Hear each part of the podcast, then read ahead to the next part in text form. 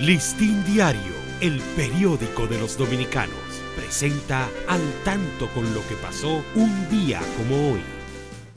10 de febrero de 1910 se funda la Asociación Boy Scouts of America.